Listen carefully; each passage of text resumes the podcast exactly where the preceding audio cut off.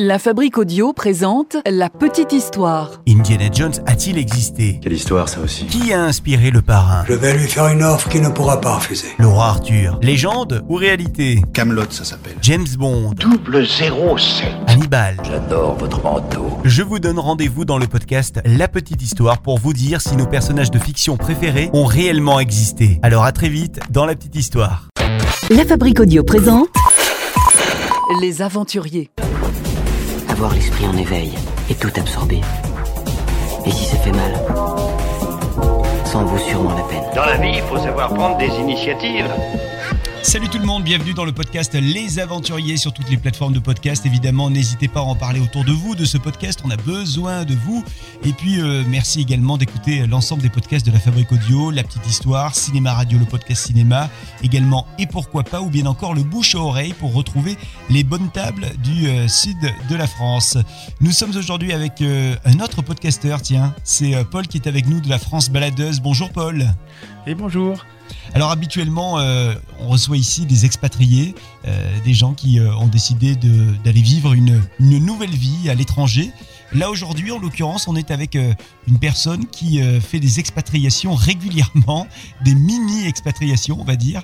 C'est ça, Paul ta vie Ouais. aujourd'hui, c'est Ouais, c'est ouais. celle-ci, la vie d'un expatrié. chaque mois, une nouvelle expatriation? Bah, c'est ça, en fait, euh, après trois ans d'expatriation à Barcelone, en fait, je, je savais pas du tout où est-ce que je voulais aller et j'avais pas envie de rentrer en France.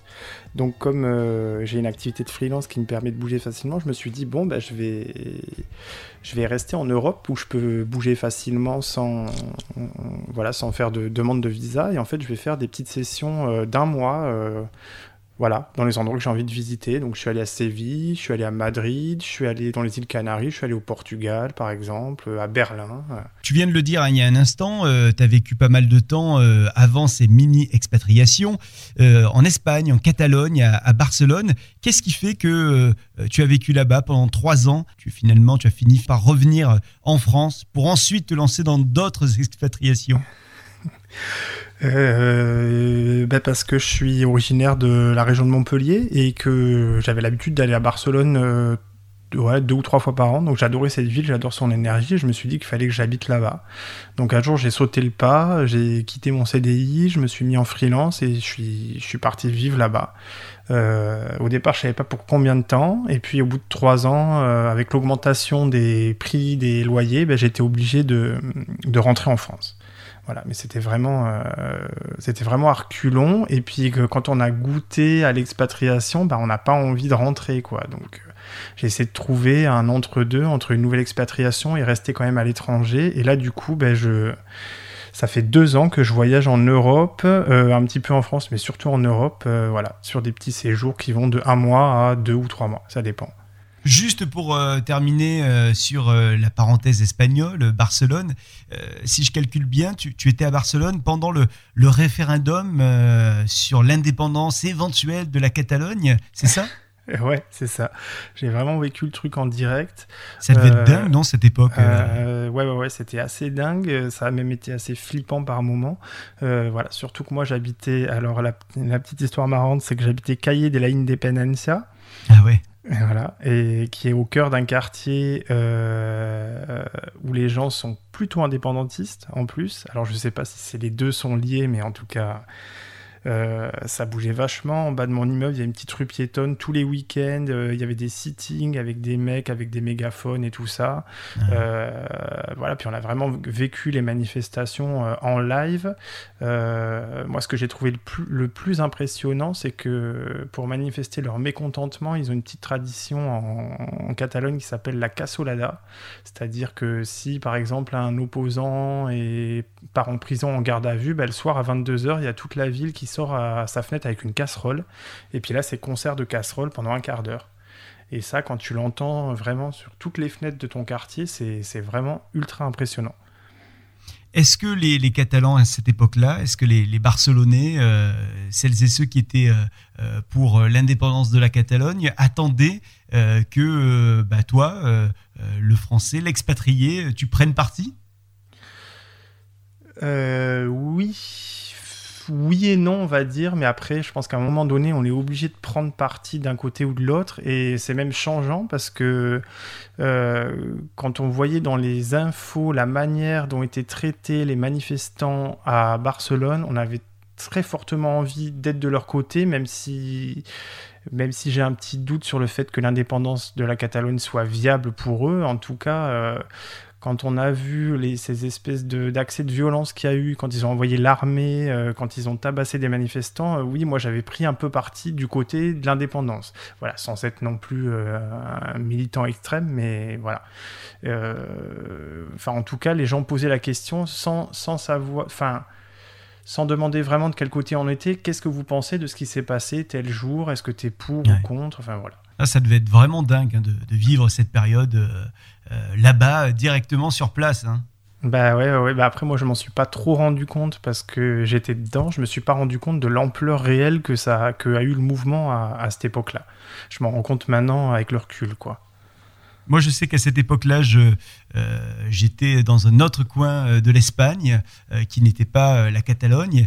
Et, c'est vrai qu'on vivait ça un petit peu à distance, avec, du, avec du recul. Finalement, on regardait ça, mais sans être absolument impliqué. Alors, en tant que, en tant que Français, hein, je dis ça. Après, il faudrait voir si les Espagnols de la région dans laquelle j'étais ont, ont, vécu ça vraiment de cette manière-là. Mais en tout cas, c'est ce qu'il semblait apparaître. Ben ouais, au début c'était comme ça, mais j'ai l'impression quand même après, euh, les Espagnols sont quand même vachement montés au créneau. Il y a même eu des manifestations anti-indépendance à Madrid. Euh, alors qui en, est, qui en est à Barcelone, je comprends, mais qui en est à Madrid, ça veut dire quand même que la population, que les Espagnols étaient quand même mobilisés contre euh, ce processus, en tout cas, à un moment donné. quoi. En tous les cas, celles et ceux qu'on voit à la télévision. oui, voilà. Après, il faut savoir on ne sait pas trop forcément à, quoi, ça correspond, à combien de personnes réellement ça correspond. Oui, c'est sûr. Euh, après avoir quitté donc la, Catalogne, après avoir euh, quitté euh, Barcelone, direction pour toi la France, mais aussi direction donc plusieurs pays d'Europe. tu nous le disais, combien de destinations jusqu'à présent tu as pu voir en, mini expatriation? Ben, je sais pas, je les compte même plus parce que ça fait deux ans que je fais ça. je sais pas, j'ai dû aller dans une quinzaine d'endroits, je pense à raison d'un mois à chaque fois. Euh, Qu'est-ce qui t'amène finalement à aller dans tel ou tel endroit? Est-ce que c'est parce que tu vois une carte postale qui te donne envie euh, Ou est-ce que c'est parce que euh, tu en as entendu parler à un moment donné dans ta vie, donc tu te dis tiens, c'est l'occasion? Ou est-ce que c'est parce qu'il y a des offres sur Internet pour te rendre dans ces pays, dans ces destinations, dans ces villes qui sont intéressantes et donc tu, tu te dis bah, l'occasion fait le larron? Comment ça se passe le choix alors, alors c'est un peu un mélange de tout ce que de tout ce que tu viens de dire. En fait, euh, bah, il y a des fois où ouais effectivement il y avait un billet pas cher pour aller dans les îles Canaries, donc je me suis dit ok j'y vais. Je regarde le prix des hébergements, je me dis ok ça vaut pas grand chose, donc là ça vaut le coup d'y aller. Euh, après il y a des villes comme Séville dont j'avais toujours entendu parler, j'ai des amis qui vivent là-bas, donc c'était l'occasion d'aller les voir et de passer vraiment du temps dans cette ville, beaucoup plus de temps que juste un week-end. Euh, voilà, après des villes comme Berlin où j'avais l'habitude d'aller depuis des années, donc c'est une de mes villes favorites euh, en Europe. Et là, je me suis dit, bon, bah ok, pareil, j'y vais un mois, comme ça j'aurai vraiment le temps de, de m'imprégner euh, du lieu.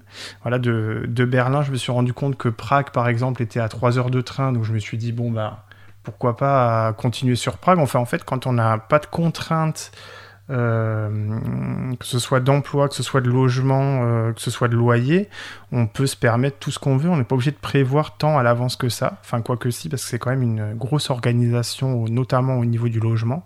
Mais ouais, voilà, c'était un peu au feeling, en fait. Le logement, justement, comment tu l'organises et, alors, j'allais te demander aussi comment tu, euh, tu peux te permettre au niveau financier de, de, payer ça, parce que, bon, on le sait, hein, un logement, ça coûte bien plus cher quand on, on, loge, on se loge au coup par coup que quand on a un logement à l'année. Alors ça dépend des destinations. Euh, bah, disons que euh, ouais, j'ai rajouté en gros, j'ai rajouté entre 2 et 300 euros par mois sur mon logement par rapport à ce que je payais avant en loyer. Voilà. Et puis j'étais pas tout seul, j'étais en, j'étais en colocation, enfin j'étais en couple, donc on était deux à payer le logement. Donc ça aussi, ça aide pas mal. L'avantage d'être en couple. Voilà, c'est ça. donc en, gros, pour un budget, euh, pour un budget qui avoisine les 1000 euros, euh, on peut trouver facilement de la location saisonnière. Hein. quasiment partout en Europe, sauf sur les grosses villes. Par exemple, à Berlin, c'est plus compliqué. Il faut plutôt chercher dans les 1500. Euh, mais bon, voilà, je veux dire, une personne seule qui a un studio en France, elle va payer 600, 700 euros peut-être sur une grosse ville. Enfin, c'est ce que je payais à peu près par mois, quoi. Et, ça, tu le trouves par Airbnb, pour ne citer que, ou tu le trouves sur des, des, sites internet un petit peu moins connus et reconnus? Alors non, c'était ouais, c'était beaucoup de Airbnb et après, sinon, euh, par des gens que je connais sur place, qui m'ont filé des plans, ou par Facebook aussi sur les groupes. Euh, voilà, dans les, souvent dans les grosses villes, il y a des groupes, euh, voilà, les Français à Barcelone, les Français à Berlin, et puis là, il y a des plans qui se passent aussi. Quelles sont les destinations qui t'ont le plus intrigué, le plus surpris? Euh, c'est compliqué. Euh, je crois qu'une destination qui m'a vraiment surpris parce que son paysage est vraiment surnaturel et inhabituel, c'est l'île de Lanzarote dans les Canaries. Euh, c'est incroyable de se dire que sur cette île, il n'y a quasiment aucune végétation, il n'y a que des volcans. Je ne sais plus combien il y en a, mais je crois qu'il y en a presque une centaine. Et c'est des paysages désertiques, c'est des couleurs assez brutes, c'est du noir, c'est du gris, c'est des fois des tons de rouge et d'orange, mais c'est c'est des paysages qu'on n'a pas du tout l'habitude de voir, euh, en tout cas en France. Côté rencontre? Alors côté rencontre, euh, moi c'est surtout euh, j'ai pu retrouver des amis que j'ai pas l'habitude de voir euh, sur du long terme. j'ai notamment une amie à moi qui est expatriée à Séville depuis plus de 10 ans et que j'ai jamais l'occasion de voir et avec qui j'ai pu tisser des liens du coup lors de ce séjour.